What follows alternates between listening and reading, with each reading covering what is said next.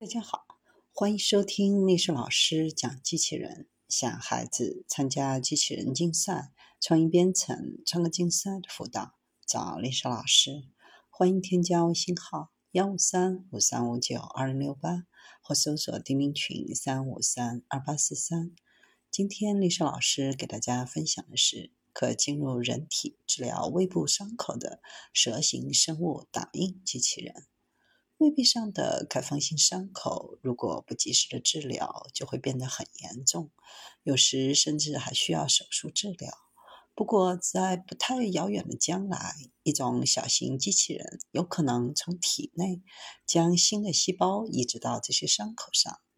虽然大家已经听说过用于帮助愈合伤口的生物穿刺器，但这种设备通常相当大，而且仅限于用外部损伤。研究人员开发的这种可以通过内窥镜插入病人胃部的蛇形机器人的原型是德尔塔机器人。它的头部由一个刚性基座组成，周围环绕着三条独立运动的手臂。插入时，它会折叠成非常细的形状，在到达伤口部位时打开。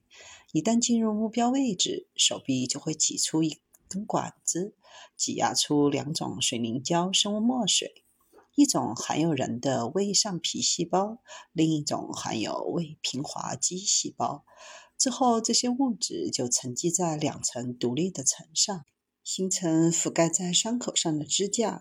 研究人员用两种方式测试了这个系统：首先，利用人体胃和内窥镜的生物模型来模拟插入和打印过程中的操作元素。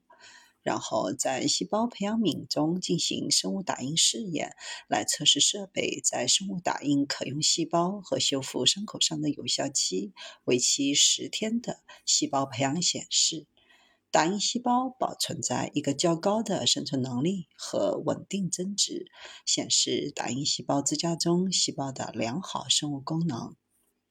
未来还有很多工作要做，比如进一步小型化机器人的打印平台。改进生物墨水等。